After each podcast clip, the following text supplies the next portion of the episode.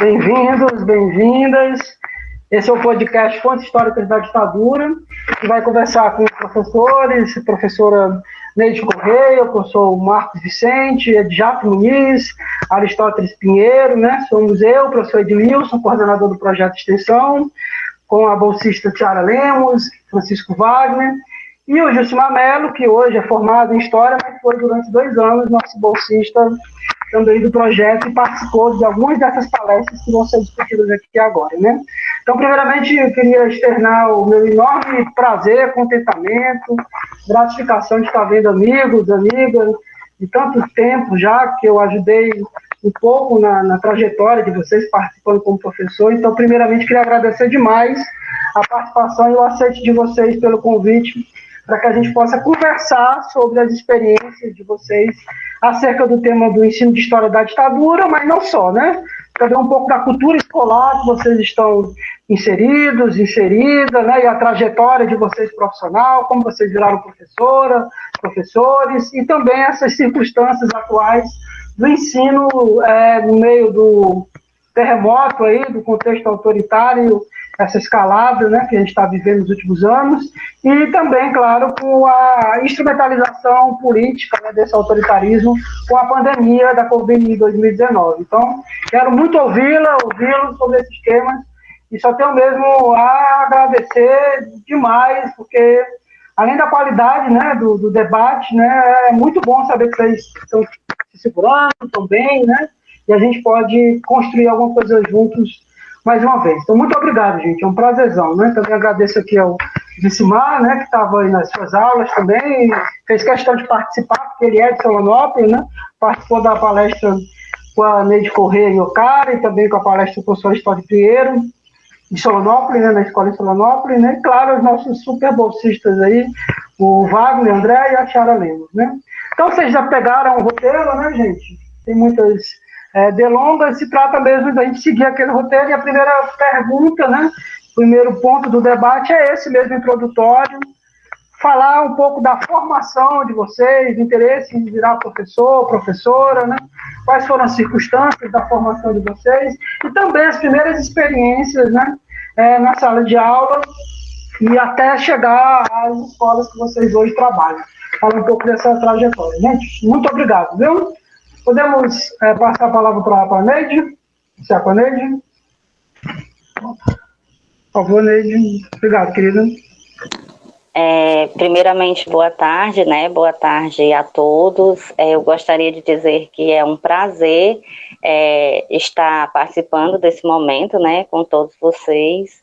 Eu espero que seja uma tarde muito produtiva, né, que as nossas experiências elas se completem e, e se construam, né, cada vez mais. Bem, pessoal, é, meu nome é Josineide Rodrigues, né? Mas nesse momento vocês podem estar me chamando de Neide. É, como o Edmilson já falou, eu moro na cidade de Ocara e eu sou professora da Escola Estadual Almi Pinto, né? Eu sou licenciada em História pela FECLESC e sou especialista no ensino de Sociologia e Filosofia pela Universidade Cândido Mendes. É, eu ingressei na FECLESC no ano de 2008.2, né? Entrei nessa turma de 2008.2 e eu tive uma graduação, digamos que bem tranquila, né? Eu não enfrentei nenhuma greve, então eu concluí em 2012.2.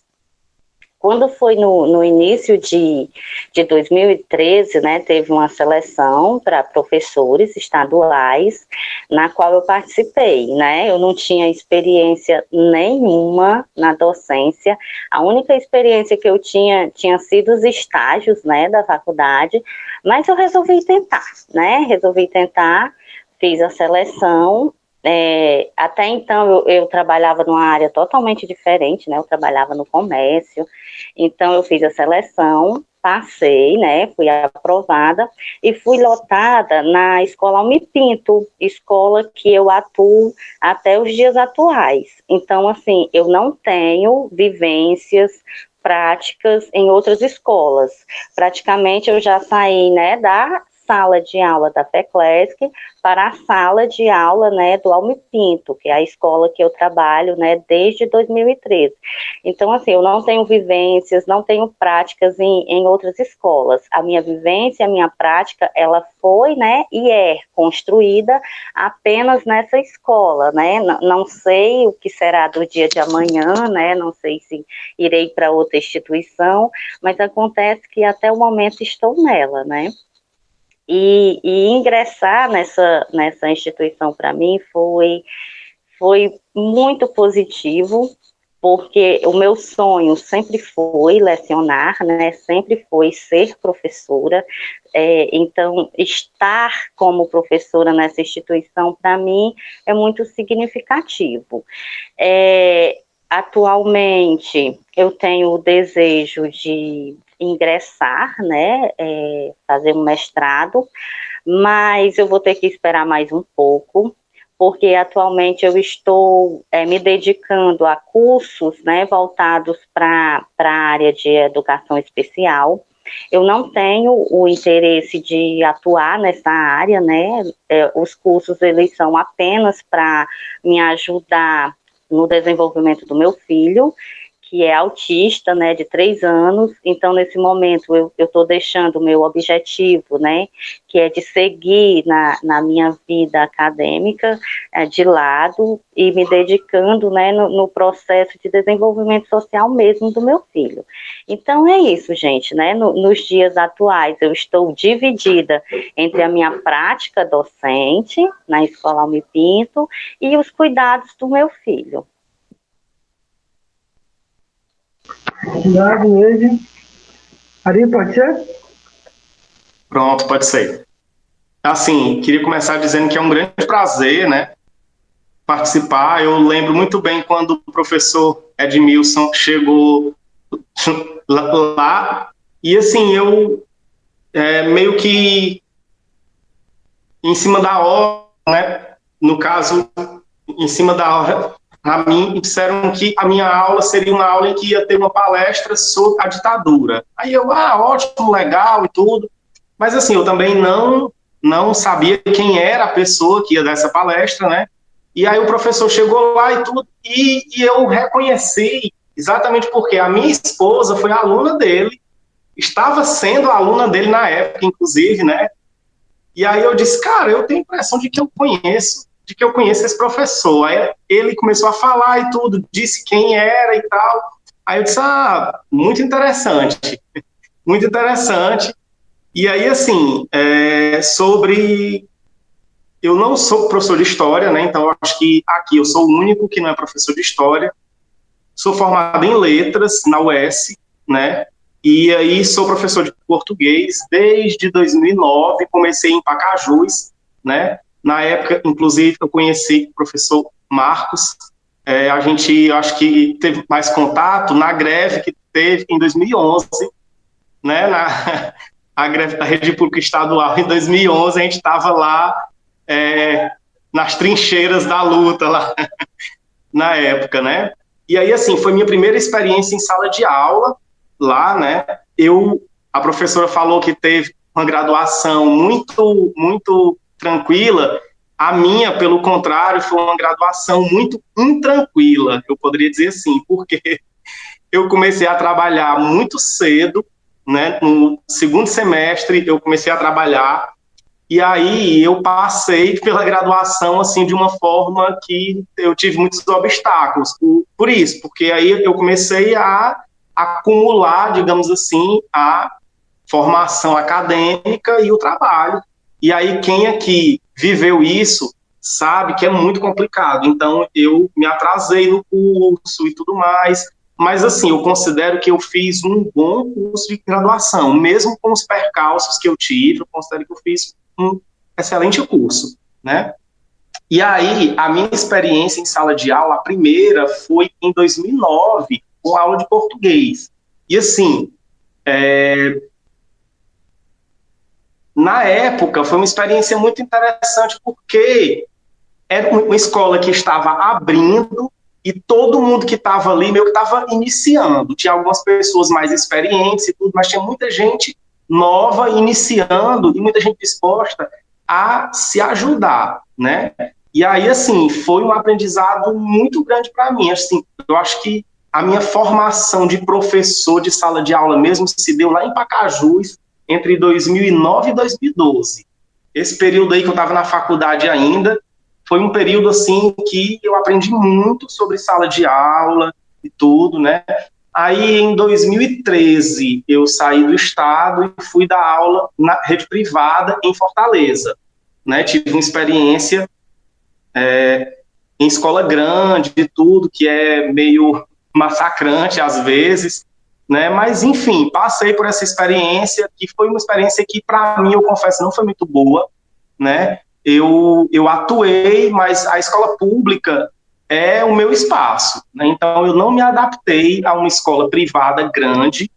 Fui para o ensino médio, fui para o ensino fundamental. Tiveram até, eu posso dizer assim, um, um certo esforço de, de fazer com que eu me adaptasse, mas eu não me adaptei. A grande verdade é essa. E aí eu voltei para a escola pública em 2014, uma escola pública em Fortaleza. Eu tinha feito o concurso do Estado em 2013, tinha passado, aí voltei à minha terra, aqui Solonópolis, e estou até hoje aqui na escola, né? É, em 2017, eu comecei, eu, eu comecei o mestrado em políticas públicas, finalizei, né, e fui pesquisar algo que assim que não tem exatamente a ver com a minha formação inicial. Eu fui pesquisar avaliação em larga escala, aspectos é, números, estatísticos, dados e tudo mais. E eu sou professor de português e aí, mas eu acho que foi uma coisa que agregou muito à minha formação né? Porque você de alguma forma amplia seus horizontes, você começa a ver muita coisa sobre um aspecto e assim, eu sou muito inquieto, sou muito curioso e eu gosto muito de estudar assuntos variados, digamos assim. É, é nesse aspecto aí, por exemplo, que eu acho que de alguma forma eu contribuo aqui mesmo sendo professor de português, porque eu sou um professor de português que falo muito sobre história Sou um professor que dá aula, que, que frequentemente dou aula de português e de literatura, mas trato muito de questões históricas, inclusive os alunos reconhecem muito isso. Muitas e muitas vezes eu escuto o pessoal dizer assim: ah, eu já. Isso na aula de história, o professor diz assim: ah, é, o que eles estão dizendo aqui é que eles já estudaram sobre isso de alguma forma em literatura, porque eu sempre trazendo aspecto histórico, né? E aí, de alguma forma, eu acredito que eu posso contribuir também, mesmo não sendo professor de história. Valeu, Ari. Hora de já, e depois do Marcos. Opa, boa tarde, boa tarde a todos. A todos. É, queria, antes de mais nada, agradecer ao Edmilson pelo convite, né? Dizer que eu estou feliz de estar participando desse projeto. Agradecer e parabenizar pela iniciativa do Edmilson de todos que fazem parte do projeto, que é muito interessante e muito importante dentro da, da educação pública, né? Então, vou tentar falar rapidamente sobre a minha trajetória, né? Vou tentar é, ser rápido. É, eu sou aluno de escola pública, né? Fiz todo o meu ensino é, educação básica na escola pública, né? ensino fundamental e médio. Aliás, na época não era nem fundamental e médio, era primeiro grau e segundo grau, né? É, entrei na, na, na UES Fortaleza, Itaperi, em 2003, segundo semestre, 2003, 2003.2, e cursei toda a minha graduação aqui na UES, né? Foi lá onde eu tive o prazer de conhecer né? o Marcos Felipe, né? Foi meu colega também de graduação, não era da mesma turma, mesmo semestre, o Marcos era do semestre à frente do meu, mas fizemos muitas cadeiras juntos, né? Fizemos amizade que permanece até o dia de hoje. Da mesma forma como conheci o professor Ednilson, né? Foi meu professor lá ah, em várias disciplinas, né? A gente brincava, hoje a gente brinca, quando relembra, né, o tempo de graduação, que ah, o nosso diploma, né, nosso diploma ia vir lá escrito, né, graduado em História com especialização em Edmilsologia, né? E todas as disciplinas que a gente que a gente fez com o Edmilson, né? Ah, e para completar, o Edmilson ele foi meu orientador na monografia, né? E daí ficou amizade, permanece também até os dias atuais. E, assim, ah, em sala de aula, eu comecei, tive minha primeira experiência em 2007, ah, no cursinho preparatório da Prefeitura de Fortaleza, o Promed, não sei se vocês conhecem. É um cursinho preparatório voltado para os alunos do nono ano da rede municipal de Fortaleza, né? E prepara os alunos para o ingresso no, no, no, no, federal. Na época era Cefet ainda, né? Era Cefet, a prefeitura faz tinha, nem sei se ainda existe, né? Fazia um, uma espécie de um convênio com, com o Instituto Federal, né? Na época Cefet, em que eles reservavam algumas vagas para os alunos da rede municipal, e esses alunos passavam por uma formação durante, durante o ano, do nono ano, o último ano deles no, no ensino fundamental, né? E faziam quatro provas durante o ano e iam acumulando pontos, né? No final, aqueles que tivessem uma pontuação é, assumiam essas vagas. E os que não chegassem a pontuação para uh, conquistar uma dessas vagas ainda poderia participar, né? Da, da seleção é, é, geral do, do, do Cefet, hoje Federal, né? Em 2008 eu passei para a rede particular, onde fiquei até 2011, né? É, entrei na, no concurso público do Estado, concurso 2009-2010. Ah, não assumi na primeira chamada, pedi reclassificação, só assumi de fato no Estado em 2012, né? Ah, e aí a minha vida na, na rede estadual era meio cigana, né? Eu já passei por seis escolas, né? Cinco escolas como professor sala de aula e a sexta escola lá ah, na Escola Profissionalizante de Pacajus, quando passei lá quase cinco anos na gestão, a convite do Marcos Felipe, né? Passando lá um bom, uma boa temporada, foi onde eu passei mais tempo, inclusive, né? Ah, e já estou já tentando fazer uma remoção da escola que eu estou atualmente. Né? No ano passado, eh, eu entrei em uma escola eh, profissionalizante aqui da, da região metropolitana, pertence ao município de Maracanãú, a Escola Maria Carmen Vieira, Uh, mas por questões de distância, eu estou tentando uma remoção para uma escola mais próxima. Né? Ainda estou aguardando sair aí o resultado dessa, dessa remoção. Bom, então, assim, basicamente minha trajetória uh, como estudante e como professor é essa. Né? Nossa, obrigado, então, Márcio. Bom, então, boa tarde a todos. Né? É um prazer estar aqui entre amigos, né? Rever Edmilson, Edjaf, Aristóteles, conhecer a Neide, né? os demais colegas estão aqui acompanhando.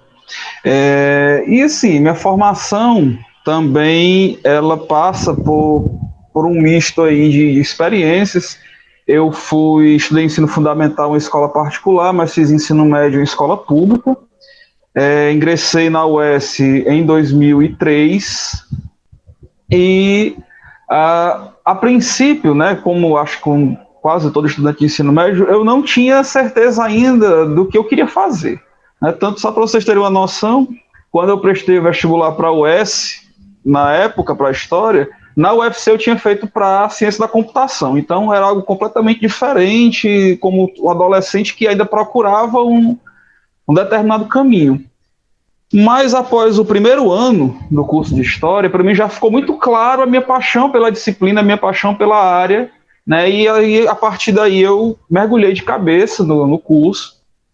Também, é, logo cedo, acho que no terceiro semestre da faculdade, eu já comecei a dar aula em, em uma escola particular aqui de Pacajus.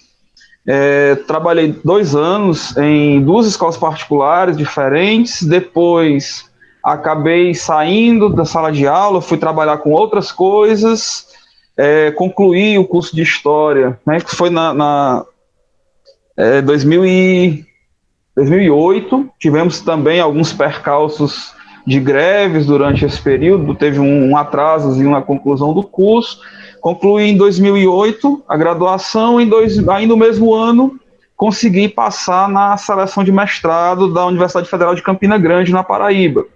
É, em 2009 eu iniciei o mestrado. Em 2010 teve o concurso do Estado, que foi o mesmo que o Ed Jaffrey fez. E assumi também a, a, as aulas né, no ano de 2010. Porém, concluí o mestrado em 2011, já tinha iniciado as minhas, a, as minhas aulas no Estado. Foi bastante difícil conciliar durante esse período, foram aproximadamente uns quatro ou cinco meses trabalhando 40 horas dentro de sala de aula e tendo que correr para terminar a dissertação. Então foi assim, um período que eu dormia muito pouco, né, de, de grande desgaste físico e, e mental para mim, mas felizmente eu consegui concluir. É, em 2012, eu saí da escola onde eu estava, a escola Padre Coriolano, que é uma escola regular aqui de Pacajus, e fui para a escola de educação profissional José Maria Falcão, também em Pacajus. Foi o ano que o Aristóteles saiu, eu acabei entrando na escola. É, fiquei mais aquele ano, e em 2013, no início de 2013, eu saí da, da José Maria Falcão para assumir a coordenação da escola Raimundo Nogueira em Horizonte, né, uma escola regular, é, que tinha é, é aulas nos três turnos, então meu horário acabava sendo dividido também dentro desses três horários. Fiquei pouco tempo nessa escola como coordenador.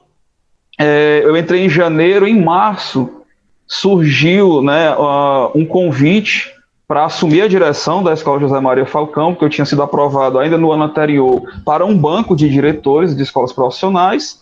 E aí, com a saída do diretor para assumir a CRED da região, a CRED 9, que é a CRED Horizonte, é, surgiu a vaga e foi feito então o convite para que eu assumisse a direção daquela escola. Na gestão, eu fiquei durante quatro anos, né, de 2013 até o final de 2016, que foi justamente dentro desse, desse período, no finalzinho já que nós tivemos a, a presença do Edmilson na, com, a, com o projeto de extensão, com a palestra. É, 2000, acho que ainda em 2013, né, já nós voltamos a trabalhar juntos com a saída de, de alguns coordenadores. Eu fiz o convite para o Ed Jafra para vir ter uma experiência, trabalhar conosco na gestão da escola, que para mim também era uma novidade, né? Assim, eu tinha pouco tempo de, de experiência no Estado. Em dois anos de sala de aula, eu já saí para uma coordenação, e dois meses de coordenação assumi uma direção na época eu devia ter uns 26, 27 anos, então vocês imaginam é, o quanto eu tive que aprender rápido, né, me virar rápido com determinadas situações, e muita gente se espantava. Quando chegava na escola querendo falar com o diretor, de repente via um cara ali de 27 anos, né, se apresentando como diretor da escola, algo realmente é, é, que chamava a atenção das pessoas. Em 2015, eu passei na seleção para o doutorado, que foi um, um de inter, doutorado interinstitucional entre a URCA e a UF, né, a Universidade Regional do Cariri e a Universidade Federal Fluminense. É, no ano de 2016, o curso foi iniciado com as aulas na URCA, e durante esse ano eu ainda consegui fazer a conciliação entre a direção da escola e, e acompanhar as aulas, que elas se concentravam em uma semana lá na URCA, a gente passava essa semana, depois ficava mais um mês para poder ter outra, outra disciplina, e assim, durante aquele ano foi possível fazer essa conciliação. Mas ao final de 2016, é, eu consegui a licença, o afastamento para estudo com, com a SEDUC, e de 2017 até a metade do ano passado eu estive afastado para a conclusão do doutorado. Né? Defendi a minha, a minha tese em agosto do ano passado, né, uma tese sobre é, história indígena, disputas de terra e questões identitárias. E após a defesa, voltei para a Escola José Maria Falcão, mas para a sala de aula. Né, e aí me deparando com uma situação completamente diferente do que aquela que a gente tinha antes, porque eu voltei a dar aula no meio da pandemia, né, com as aulas remotas, eu, eu não, não acompanhei a transição desse processo, né? Quando, quando a pandemia começou, eu ainda estava afastado, então foi de certa forma um susto para mim voltar é, e de repente ter que dar aulas pelo Google Meet ou ter que gravar aulas para disponibilizar numa plataforma, o Google Classroom. Então tudo isso ainda está sendo para mim também um momento de grande aprendizagem dentro desse novo contexto. Então um pouquinho da, da minha história. Obrigado, Márcio. Eu Gostaria que vocês, caso queiram, né, complementassem um pouco essa primeira pergunta, é, falando da relação mesmo, da formação que vocês tiveram né, na universidade e os desafios né, das primeiras aulas, né, das primeiras experiências profissionais. Como é que vocês fariam essa relação entre formação na universidade, na graduação, né, e as primeiras experiências né, na sala de aula. Vocês já tocaram é, um pouco nisso, mas se quiserem também complementar, e aí fica à vontade para quem quiser falar. Não precisa ser naquela hora. Né? Posso começar? Uh, assim, é, eu, eu confesso que eu estou um pouco desatualizado, não sei como é que está uh, o currículo do curso de História, especificamente, né? Eu sei que houve muitas mudanças. Na época, quando eu entrei, uh, A gente, graduação de cinco anos, né? E a minha turma foi a última turma de uma grade curricular antiga, que foi mudada, e já foi mudada várias outras, várias outras vezes. Eu não sei é, realmente hoje como é que está essa, essa, questão do currículo da, do curso de graduação, né, da história. Mas, da minha época, né, é, e a gente sente isso quando a gente entra em sala de aula, é, acho que era quase um senso comum a gente é, dizer que existia dois abismos muito grandes um abismo entre uh, o que a gente aprendia, entre o que a gente estudava na educação básica em relação à universidade, e da mesma forma um abismo depois de uma formação na, na universidade para a realidade da gente em sala de aula. Então, quando a gente chegava em sala de aula, a gente geralmente tomava um susto muito grande. Quando eu comecei em 2007, né, uh, mesmo não sendo, uh, não sendo educação regular, um curso preparatório, ainda assim eu senti né, a, a realidade muito diferente do que eu estava vivenciando dentro da universidade, né? A teoria e a prática eram completamente diferentes. E isso, assim, meio que choca, uh, traz frustrações, é bem complicado. Realmente a gente vai ter que se... Né? Quando a gente entra na faculdade, a gente vai ter que passar um processo de desconstrução, né? E quando a gente começa na sala de aula, novamente ganha toda uma desconstrução e se, tentar se reconstruir né, enquanto professor, de acordo com a realidade que a gente vai encontrando. Então, assim, uh, foi muito difícil, né? A gente tem que ter realmente muita persistência, tem que ter realmente muita uh, uh, clareza no que realmente quer. É, porque se você não tiver certo no que você quer, muita gente acaba desistindo nesse primeiro contato. É muito complicado. Né? Hoje eu não sei como é que está mas a gente discutia muito, precisava, era uma necessidade diminuir né, esses abismos entre uma fase e outra, né? Da mesma forma como depois, no retorno, né? Da, é, saída da universidade para entrar em sala de aula enquanto profissional da educação. Posso complementar aqui a fala do Adjust? É, assim, né, realmente, o nosso currículo, apesar de ser um curso de licenciatura, ele era um curso, um, um, currículo que focava muito pouco na formação de professores. Se você pega aquela grade curricular da, da época, a gente só tinha duas disciplinas é, de prática, de ensino, prática 1 e prática 2.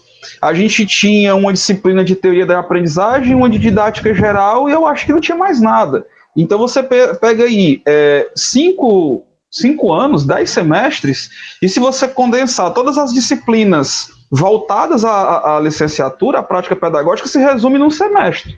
Então, a gente, eu considero, né, que nós tivemos uma excelente formação enquanto pesquisador no nosso curso de História da UES, inclusive da, da, nossa época, muita gente, apesar de, volta a repetir, apesar de ser um curso de licenciatura, muita gente acabou seguindo carreira acadêmica, né, e acredito eu que não tenha tido dificuldades em, em desenvolver pesquisa em mestrado, em doutorado, é, é, coisas do tipo, por outro lado, acho que a nossa turma, e a, a, nossa turma e a nossa época enfrentou muita dificuldade, como a já colocou, nessa pisada na sala de aula.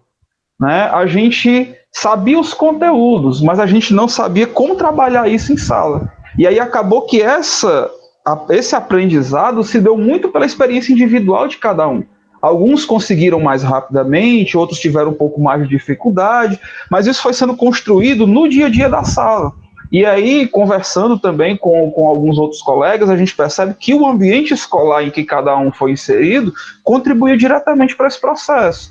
Né? Alguns, e aí eu, eu considero né, é, é, nisso um ponto bastante positivo na cidade de Pacajus, e aqui talvez na nossa região, é que aqui, pelo menos na época em que nós começamos, nós não tínhamos índices tão é, elevados de violência dentro da escola. A gente tinha índices de baixa aprendizagem, mas a gente não tinha que lidar com a questão da violência dentro da escola. Então, de certa forma, a nossa preocupação enquanto professor era aquela preocupação de tentar achar uma maneira de fazer aquele conhecimento chegar até o aluno, de despertar nesse aluno a curiosidade em aprender.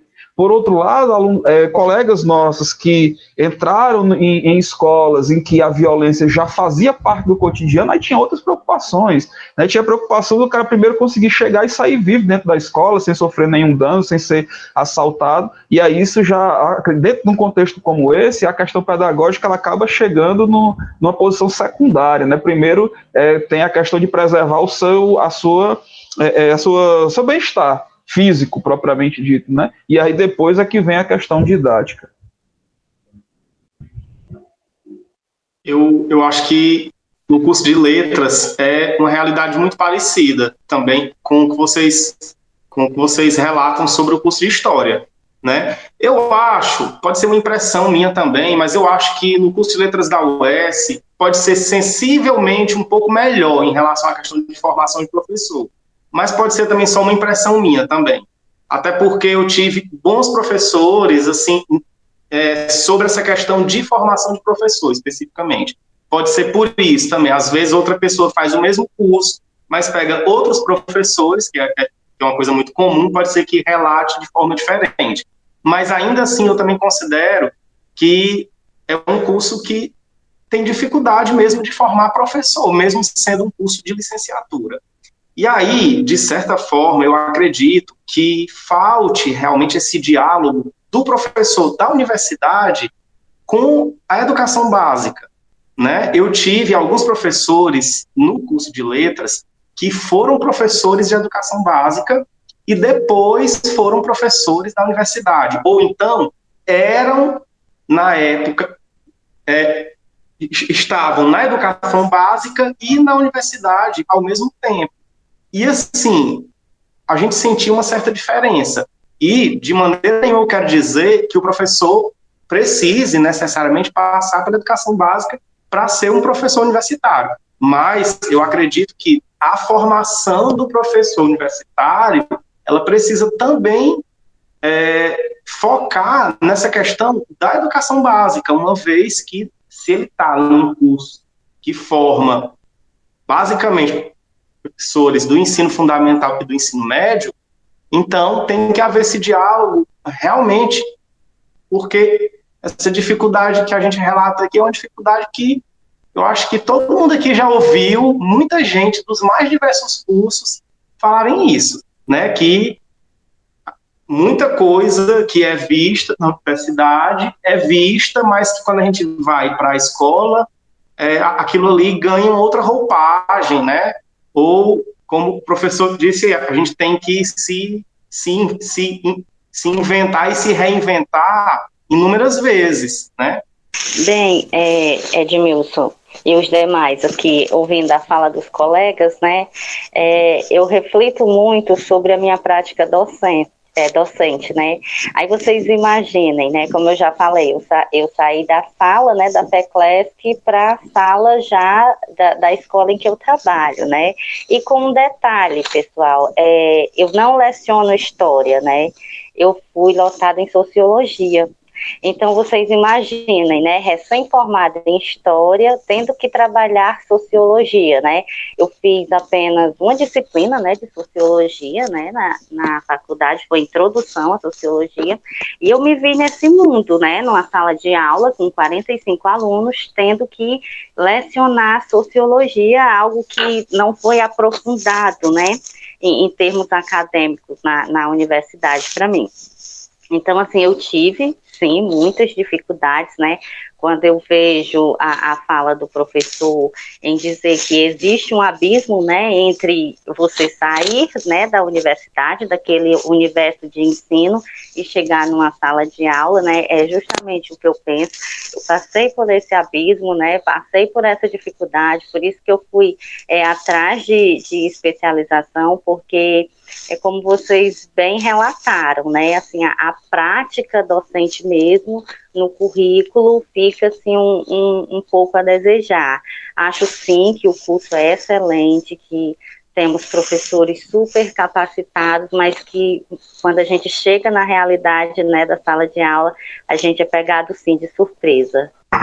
Obrigado, pessoal, né, os ouvintes, os telespectadores, nós estamos percebendo aqui a importância do nosso debate, porque é justamente isso, né?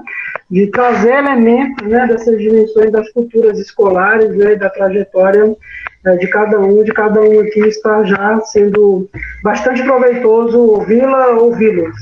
E aí a gente passa para os bolsistas né, fazerem a próxima pergunta. É, bom, gente, boa tarde mais uma vez. A questão né, que a gente quer levantar aqui é para vocês debaterem agora um pouco sobre o tema da ditadura e como ele é apresentado né, no currículo escolar e como vocês é, fazem suas práticas docentes a partir dele, a partir do currículo escolar. E como isso também se deu ao longo do tempo, né, o que mudou nos últimos anos é, também em relação a esse assunto. Obrigada. Pronto, como eu já disse, eu não sou professor de história, né? Então eu vou falar aqui como alguém que trata sobre a questão mais nas aulas de literatura e em discussões que surgem em sala de aula de língua portuguesa mesmo, porque a gente lê textos e tudo, né?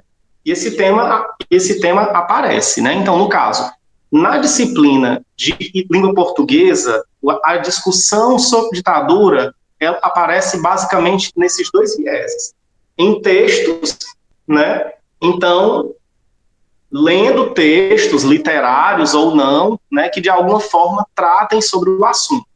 E na literatura, certo? Que geralmente nas disciplinas de língua portuguesa, isso é chamado, digamos assim, de literatura contemporânea, né? Porque para o livro de português, década de 60 para cá, está chamando de literatura contemporânea, certo? Que é um tópico geralmente pouco abordado nas aulas de português, que é um tópico que está lá no terceiro ano, e isso porque a gente segue a ordem cronológica, né? E aí é um tópico que está no final do terceiro ano. E não é raro que aconteça de a gente chegar ao final do terceiro ano e esse tópico não ser estudado porque não deu tempo, digamos assim, né? Porque houve outras demandas curriculares ali que acabaram entrando. Sobre sobre essa questão de como é a discussão atualmente, como era antes e tudo, como eu disse, eu dou aula desde 2009, é pouco tempo ainda, então a minha perspectiva histórica aqui ela é, ela é bem curta, mas a gente já percebe uma diferença muito grande em relação à abordagem que a gente faz em sala de aula sobre ditadura militar, certo? Em 2009, eu falava sobre ditadura militar e a gente fazia discussão e tudo mais, e hoje a discussão é completamente diferente, porque já existe um discurso aí de fazer uma revisão histórica, né? E esse discurso está chegando para os nossos alunos da educação básica, para os alunos do ensino médio, que é o público com o qual eu lido. Então, a gente sempre tem dois, três, quatro, cinco alunos em sala de aula que relativizam, por exemplo, quando a gente faz essa discussão sobre ditadura. Ah, professor, isso existiu mesmo, mas era uma ditadura mesmo? Ah, porque eu já li, porque eu já vi, que na verdade, porque. Então, assim, esse discurso de relativizar, ele tem sido cada vez mais frequente. Eu tenho visto isso nas minhas aulas de língua portuguesa, discutindo, né, sobre ditadura militar. Muito, muito. Hoje, eu, eu poderia dizer que não tem como mais a gente dar uma aula sobre ditadura militar, tratar esse assunto sem ouvir algum aluno em sala de aula relativizar e dizer que, na verdade, não foi ditadura, mas será que não era melhor na época? Eu já ouvi, por exemplo, perguntas é, a seguinte, a gente falando sobre o assunto, Aí o aluno diz assim: ah, professor, que a gente sabe que a pergunta não é nem um pouco ingênua, mas ele acho que quis que a pergunta parecesse ingênua. Diz assim, professor, mas deixa eu te perguntar uma coisa. Naquele tempo, não tinha menos violência, não? Mas naquele tempo, não era melhor, não? A sociedade não era mais tranquila, não? Como quem quer exatamente relativizar esse discurso de que era um momento de repressão, né? Então, eu, pelo menos, o meu relato como professor de português é esse. Eu não sei os colegas da história aí, imagino que também vivam isso. Opa, é, sem dúvida. Fala, fala já. Ok. É, o professor está correto, realmente isso acontece muito, né? Ah, se para a gente da, da, da, área de história, né, que a gente tem a formação, é, é um assunto delicado, é um assunto complicado, quem dirá para o professor de uma outra disciplina, de uma outra área que não tem a mesma formação. Não que isso impeça, obviamente, dele trabalhar e discutir esse assunto, né? Mas isso é muito delicado porque, como o professor falou, né? Os meninos eles já vêm com a bagagem, eles já têm muitas vezes ah, uma ideia, né, sobre a ditadura militar. Ah, por fazerem parte às vezes, né, de uma família que tem militares na família, ou mesmo de pessoas mais velhas, né, que que vai passando aquele senso comum, né, ah, de que ah, era um tempo bom porque tinha moral, porque tinha não tinha violência, porque não tinha isso, porque tinha aquilo, né? Ah, mas muito mais baseado no senso comum. Então, assim, é sempre um tema muito delicado para a gente abordar. Qualquer tema, qualquer tema que a gente vá abordar né, em sala de aula, enquanto historiador, acho que é, é fundamental que a gente trabalhe muito com as fontes históricas, né? Bom, é, então eu vou começar então pegando o, esse ponto principal da fala do Aristóteles e que o Ed Jafre já estava falando, e aí depois eu volto para a pergunta principal, né? Essa questão da, da relativização do, do tema da ditadura, e eu acho que talvez isso era que o Jafre iria complementar, isso é algo que a gente vê em qualquer tema que a gente vai trabalhar hoje dentro da história. Né? Com isso, infelizmente, não é algo só aqui no Brasil, né? a gente acompanha aqui no mundo inteiro existem grupos que propõem é, uma, uma reescrita da história, né? Se, se por um lado, durante um determinado momento, foi importante essa proposta de reescrever a história para se fazer uma história do ponto de vista dos vencidos, agora reescrever a história para tirar do, do, dos vencidos esse lugar de fala que foi colocado é um problema, né? E infelizmente isso é um movimento de fato mundial, nós estamos observando isso no mundo inteiro. E quando ah, essa questão da em, em, relação a essa questão da ditadura é ainda mais evidente, porque se trata de um período extremamente recente, né, em que alguns pais, alguns avós ainda têm lembranças muito vivas desse período. E que esses adolescentes acabam reproduzindo essas falas que ouvem dentro de casa, ou ainda mais, né, as falas das redes sociais, que hoje é um, é um terreno sem, sem controle. Né? Cada um escuta o que quer, fala o que quer, e que o Estado de Direito ainda vai ter que correr muito atrás para conseguir colocar limites, para colocar fronteiras dentro dessa, desse espaço de fala.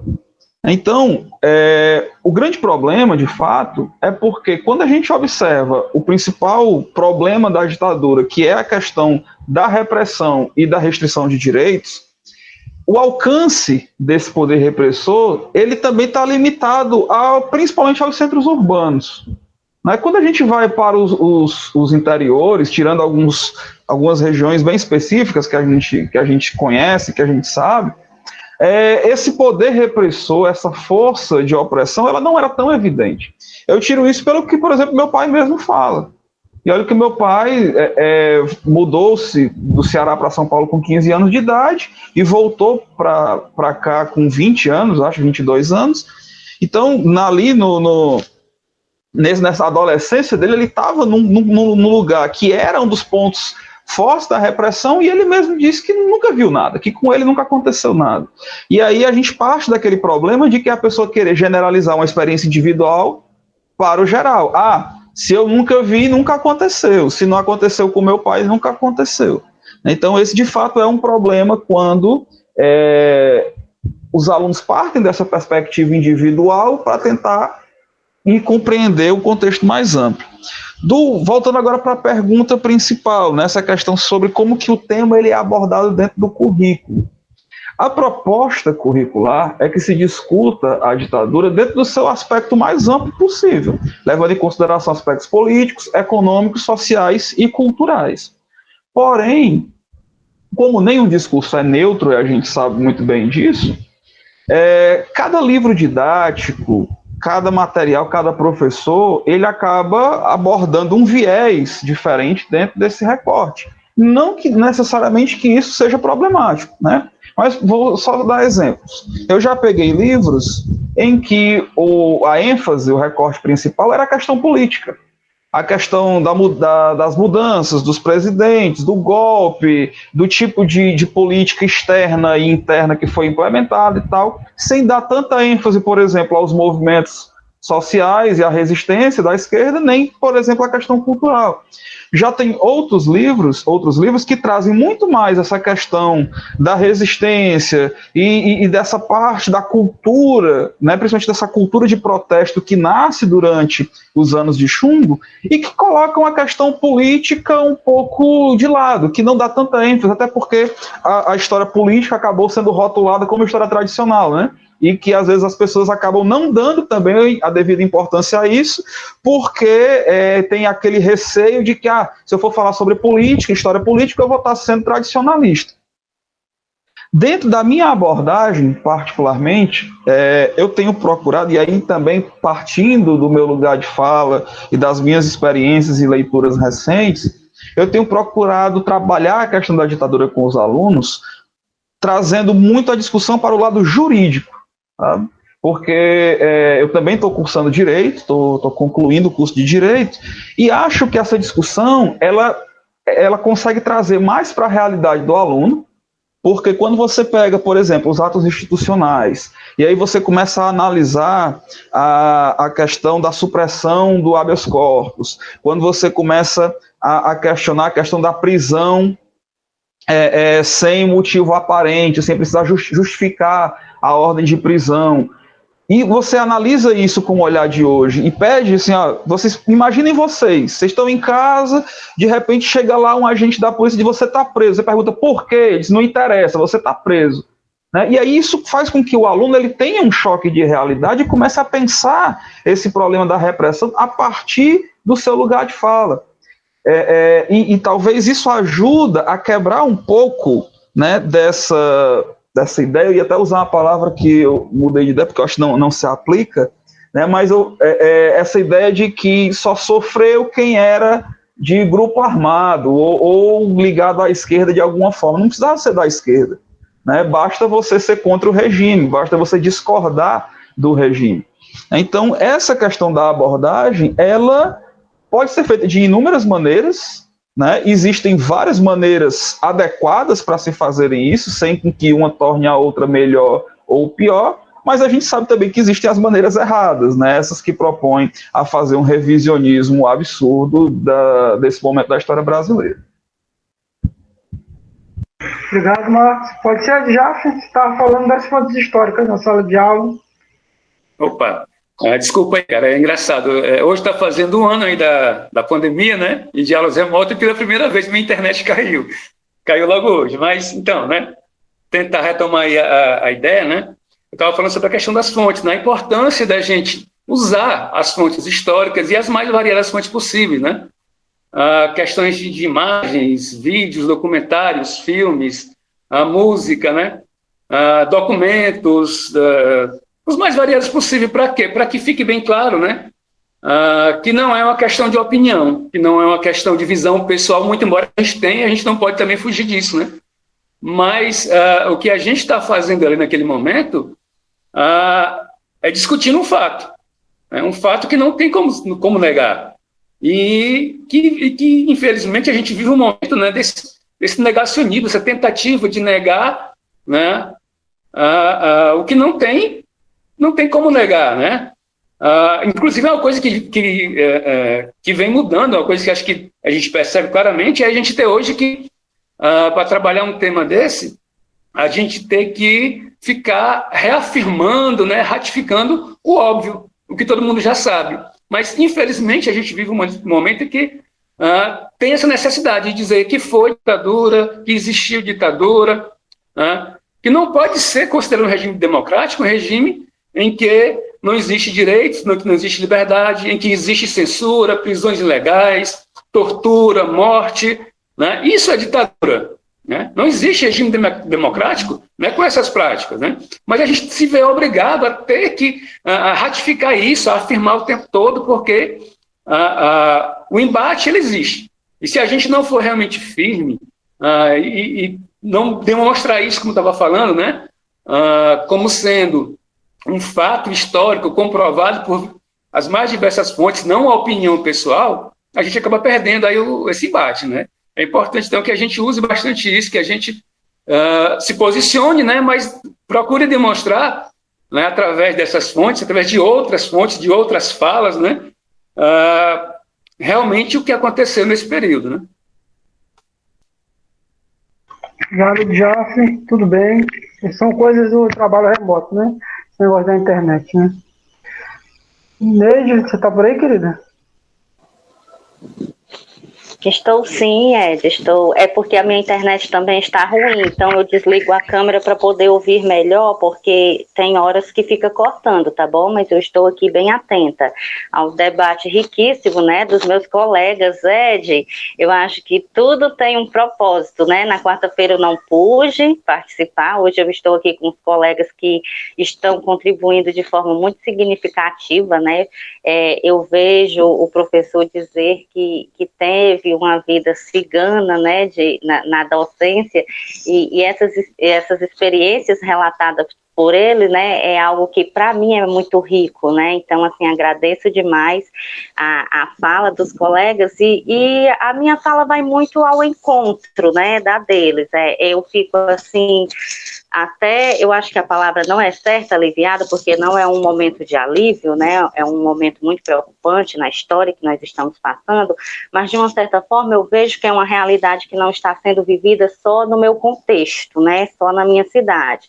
É, quando a gente se fala de currículo, eu vou falar da sociologia, porque desde que eu estou né, na, na prática docente, eu estou com sociologia. No currículo de sociologia, é, nós não temos é, uma, uma parte voltada para a ditadura militar. Mas isso não me impede de trabalhar o tema. Quando eu vou trabalhar, por exemplo, temáticas como poder, política, Estado, democracia, cidadania e direitos humanos, eu sempre trabalho né, esse período da história. E mais do que nunca, é, é, como o professor falou, a gente tem que estar tá sempre é, reafirmando, né, dizendo o que, que aconteceu, esclarecendo os fatos, porque a gente está vivendo uma fase muito negacionista e autoritária.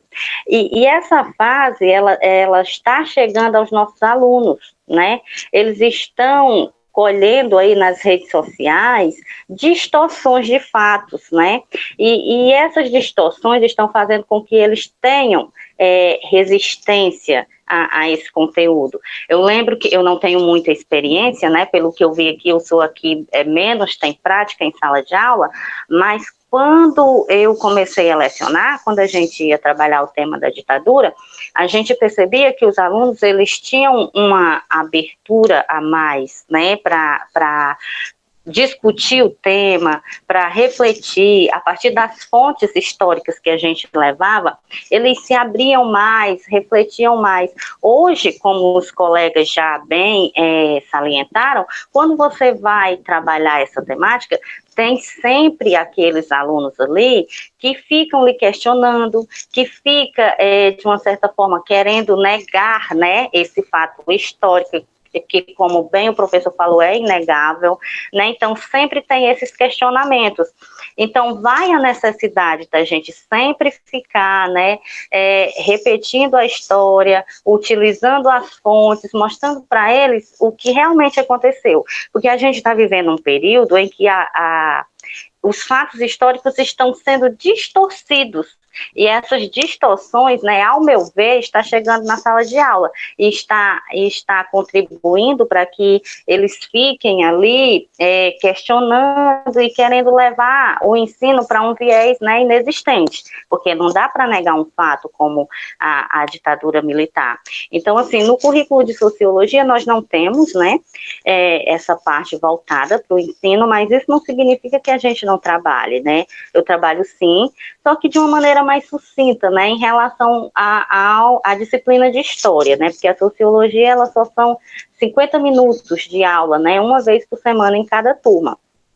Então, a gente procura trabalhar de uma forma mais é, concreta, né, mas que sempre é, a gente façam com que eles reflitam, né?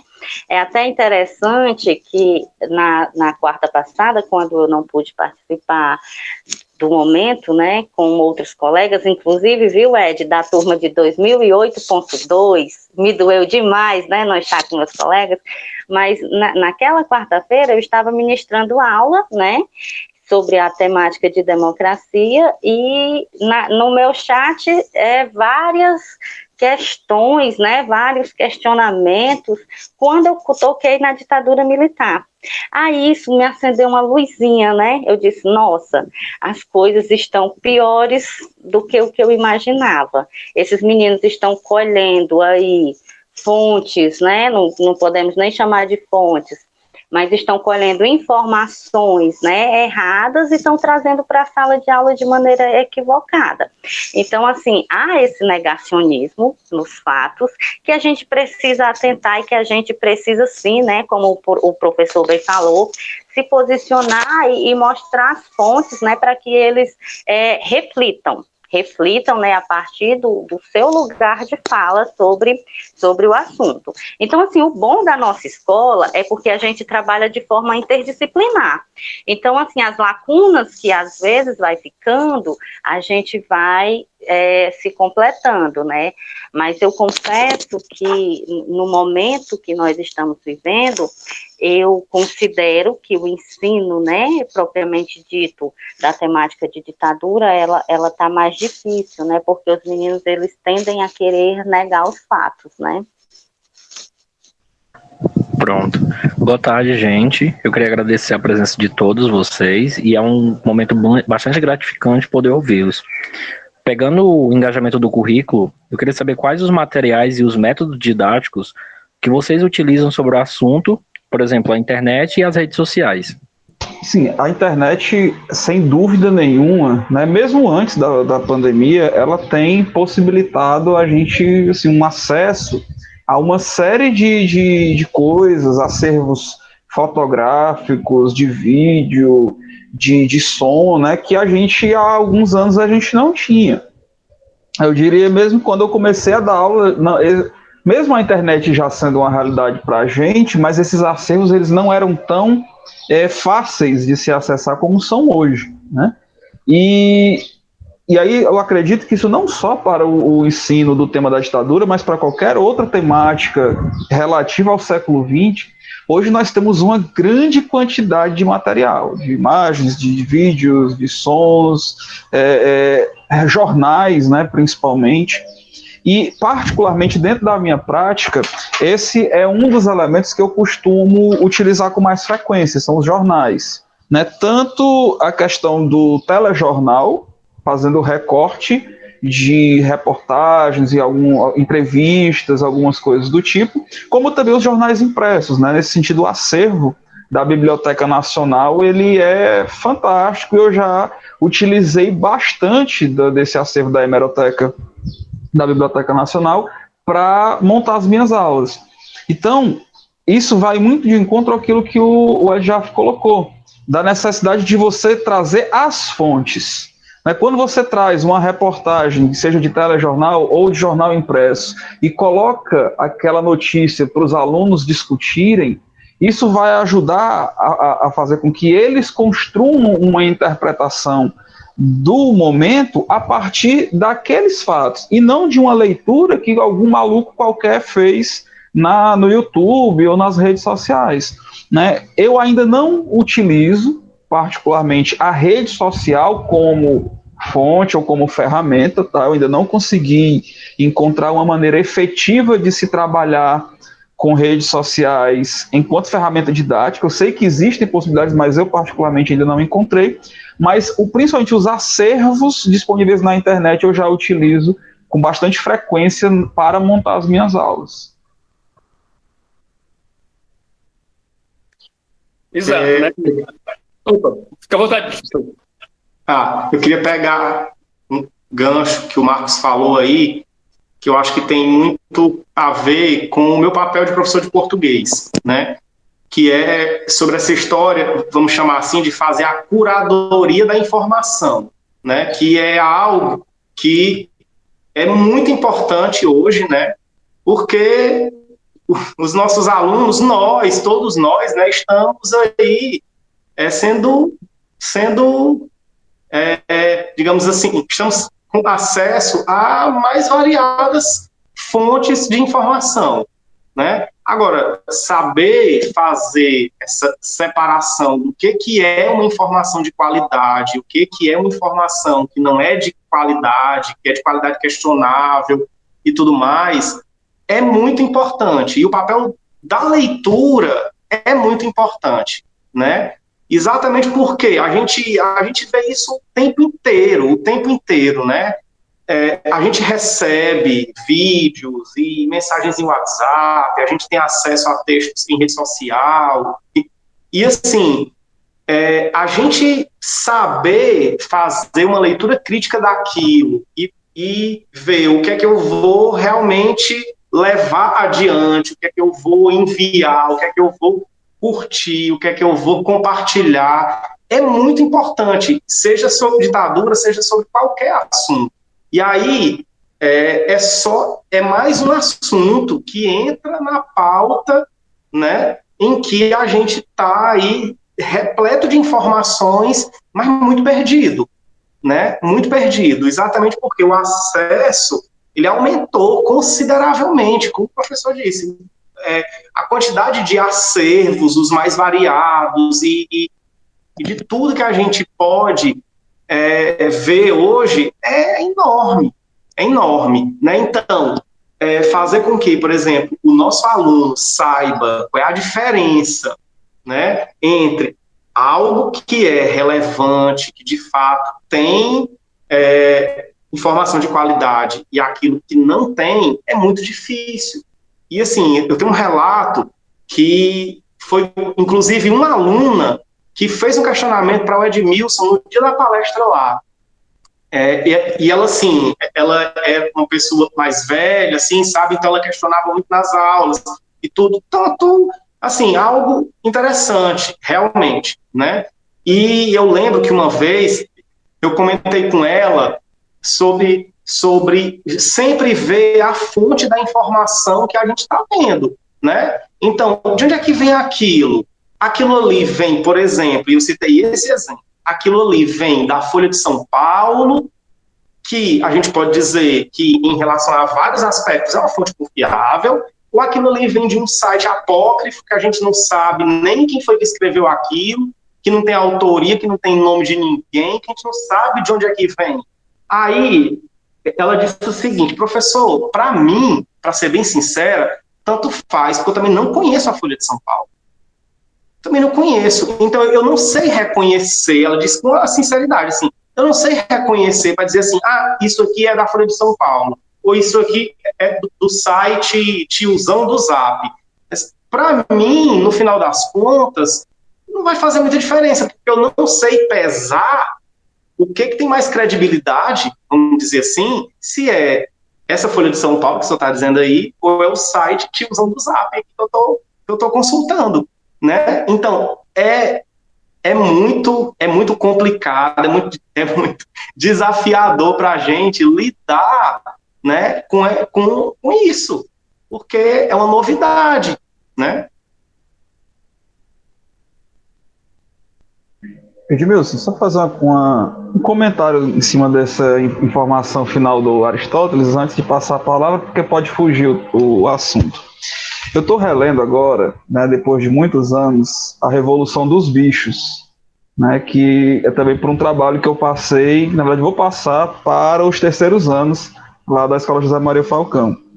E é engraçado como num livro escrito durante a Segunda Guerra Mundial, é, já se o, o, o, George Orwell já fala dos boatos como uma tática de combater os inimigos, né? Quando uh, o porco Napoleão começa a espalhar boatos sobre o, o Bola de Neve, com a, a, intenção de fazer com que toda a fazenda comece a odiar o Bola de Neve. Cara, e assim, com as redes sociais, isso ganha uma força gigantesca. Né? E, e, mais do que nunca, a gente precisa ensinar os nossos alunos, ou ensinar talvez não seja a palavra certa, mas ajudar os nossos alunos a filtrar essas fontes de informação. a saber o que é, que é confiável e o que é que não é confiável. A gente que, que já faz isso há mais tempo, que sabe a importância, vez por outra, a gente cai numa, numa informação falsa, né? ou vê algum colega nosso que, que também sabe que tem esse esforço compartilhando nas redes sociais uma informação falsa. Né? Imagine um adolescente que não tem essa bagagem. Né? Então, realmente é extremamente complicado e uma necessidade urgente que a gente tem de trabalhar essa questão da filtragem das informações com os nossos alunos. Obrigado, Ari. Obrigado, Marcos. Já quer falar? Rapaz, eu queria, mas depois do Marcos do Ari eu fiquei sem palavras. Eles falaram tudo. Porque realmente, realmente uh, uh, se complementam né, a, a, fala deles dois e é uh, o que eu também vinha pensando. Né?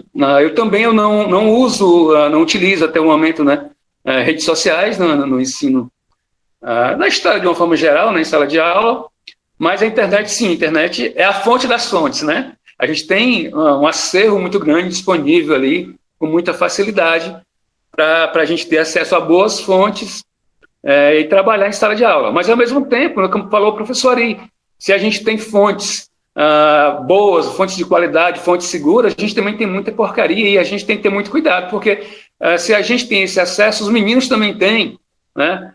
Ah, e eles são muito mais influenciáveis e cabe a gente também ah, tentar trabalhar essa questão, né? A questão do discernimento, da criticidade, né? de, de analisar ah, de onde partia a informação, de onde veio essa informação, que órgão é aquele né? que ah, está disseminando aquela informação. É, então é muito complicado. A gente tem a internet, então ela, ela continua sendo aquela coisa que é ah, uma faca de dois gumes, né? Ela está aí para o bem e para o mal. Ela é uma porta para o mundo. Tem, se você procurar coisas boas, você vai encontrar coisas boas, mas se você procurar também coisas ruins, você vai encontrar com muita facilidade. Então, ela é, é, é um perigo muito grande, é um risco muito grande, e a gente tem que estar atento a isso também. Ah, mas, assim, é, é, é ela continua sendo, né, como eu estava falando, ela é muito importante para a gente ah, ir buscar essas fontes que a gente precisa para trabalhar com os alunos em sala de aula, né? Ah, documentários com depoimentos aí, né, ah, de pessoas que passaram ah, por torturas, são muito bons, a gente encontra com facilidade na internet. Fontes escritas, documentos aí de, de várias fontes diferentes. a gente tem muita facilidade. E nesse momento de pandemia, em que as aulas são remotas, acho que se faz mais necessário ainda que a gente se utilize né, da internet e se utilize das fontes, principalmente as fontes que que trazem imagem, né? Que a imagem é importante demais para reforçar a, a, ideia que a gente passa nas nossas, nas nossas discussões, no nosso diálogo com os alunos, né? Então, é, é muito importante que a gente saiba fazer uso disso aí. A, a pandemia, né, não é novidade que eu vou falar aqui, que ela uh, obrigou a gente a, a rever muitos conceitos, a correr atrás de aprender muitas coisas que Antes a gente não se preocupava em aprender, porque foi uma necessidade, a gente se viu obrigado a aprender, a conhecer muitas coisas, uh, principalmente em termos de tecnologia, né? O uso da tecnologia. E assim, uh, eu aprendi algumas coisas, mas outras eu ainda eu ainda preciso ainda dominar. Eu eu estou sonhando, né? Sou sou otimista e acho que às vezes até romântico, né? Que tentando acreditar que a gente que a gente retorna às aulas presenciais no segundo semestre. Não é fácil, eu sei. Muito, muito difícil. As perspectivas não são as melhores, mas eu tento acreditar nisso porque se, se a gente não tiver essa, essa, essa, essa perspectiva, né, acho que fica mais difícil ainda. Né? Ah, é um ano hoje de, de pandemia, um ano de aula remota, e não é fácil para a gente, não é fácil para os alunos. Então, a gente teve que aprender muita coisa, e se, ah, por acaso, é, não acontecer né, uh, esse retorno, a gente vai precisar continuar aprendendo mais coisas, dominar mais coisas ainda para poder realmente tentar fazer uh, render o mínimo possível das nossas aulas, porque a gente, a gente sente né, que uh, a dificuldade do aluno, uh, o aluno cansa muito mais, ele tem menos foco, menos, não vou falar assim, menos disciplina mesmo, né? Com o estudo. E, e, acho que por mais difícil que seja, ainda vai caber a gente buscar realmente né, as formas, os meios para tentar reverter essa situação. Então, a internet, ela, nesse momento, ela é fundamental né, para o nosso trabalho em sala de aula, salas de aula virtuais, né? É o que nos sobra nesse momento, infelizmente. Obrigado, Jack, professora Neuza. Bem, né, depois de tantas falas, né, é, só me resta é, dizer que para discutir o assunto, eu sempre parto de um livro que a gente tem na escola em, em grandes quantidades, que é Sociedade História do Brasil. Ele, ele vem a, o contexto da ditadura militar nele, né, ele vem de forma resumida, mas sempre bem reflexiva, né, ele traz sempre questões para a gente refletir e discutir. Eu sempre parto a discussão dele, porque eu gosto que, além do livro didático deles, eles utilizem as fontes que a gente tem na escola. Mas essas fontes que a gente tem na escola, elas são bem limitadas, nós sabemos disso, né? Então, eu também faço muito uso dos acervos, né, que eu encontro é, na internet. Eu gosto muito de trabalhar com imagens, leituras de imagens, né? Então, eu, eu passo muitas reflexões a partir do, do contexto histórico, analisando imagens com eles, e, e um método que nesse período de pandemia eu ainda não não fiz, eu fiz quando eu estava no ensino presencial ainda, eu levei relatos né, de, de pessoas que viveram e sobreviveram à, à, ditadura militar. Então, a partir do momento que eles é, ouviram, né, eles ouviram a, a pessoa, que viveu não ouviu a professora Josineide falando, é, eu senti que eles é, se colocaram mais né, a, aptos a refletir sobre o tema. Porque, assim, é diferente, né, quando você você, professor, fala, e quando você mostra né, uma fonte, alguém ali que passou e, e viveu né, aquilo ali falando para eles, isso traz um peso maior, traz uma reflexão maior. Então, assim, eu também me, me utilizo muito da internet, né? As redes sociais em si, para falar a verdade, eu tenho até medo do que os meus alunos andam postando nas redes sociais, né? Eu até evito algum, alguns tipos de postagens deles. Então, a rede social em si, é, eu tenho medo do que está acontecendo lá. Mas a internet, os acervos, que são riquíssimos, que a gente tem à nossa disposição, então eu, eu também utilizo muito. Mas reconheço que preciso, né, utilizar mais porque, como eu já falei, é, eu estou com medo desse contexto histórico que a gente está tá vivendo. Então, assim, mais do que nunca, né, quando a gente é, vai para a sala de aula trabalhar é, essa temática, a gente tem que ir ali munido mesmo de todas as fontes, né? Então, assim, que a gente possa mesmo buscar essas fontes para para garantir que esses meninos é, reflitam e, e, sejam seletivos, né? Sejam seletivos nas informações que eles vão colher na internet. Obrigado mesmo. Só Só, só para quebrar o gelo, Edmilson, eu não quero mais ficar por último, não, viu? Você me colocou aqui numa fria com esses esses professores aí super experientes. Não, Neide, pessoal, está sendo fantástico, porque assim como as outras experiências, né, esse é o oitavo programa que a gente está fazendo desse tipo, né? Programa, né? Esse debate, atividade, é muito rico sempre, né? Porque é a perspectiva do lugar social e da trajetória de cada um, da cultura escolar em que você está inserida, inserido. Então sempre é muito bom sempre ah, supera todas as expectativas que sempre são as melhores possíveis, porque de fato a gente está discutindo, dialogando com experiências concretas, né, com culturas escolares mesmo do chão, da sala de aula, e com práticas riquíssimas de quem está lá é, realmente fazendo o trabalho efetivo do debate do conhecimento histórico, não só sobre a ditadura, né, é, na, na, com as crianças, com os jovens. Então, foi fantástica a sua resposta, né? assim como a do Edjaf, do Aristóteles e do Marcos. Em todas as reflexões são muito importantes, porque cada um, cada uma, né, tem muitas congruências, né, tem muitas convergências, mas é, tem muito de cada um mesmo, de cada uma, da sua temporalidade, da sua formação, da sua subjetividade, né, dos seus é, medos né, e possibilidades. Então, sempre é muito bom, sempre está sendo muito bom, viu, Leide? Então, é, a próxima você responde primeiro e tal, mas se fosse a última de novo, estava muito massa também. Então, Tiara, eu queria que você fizesse a relação dessas últimas respostas com a próxima pergunta, né, Tiara? Porque sempre essa pergunta que veio antes tem muito a ver com a próxima, né?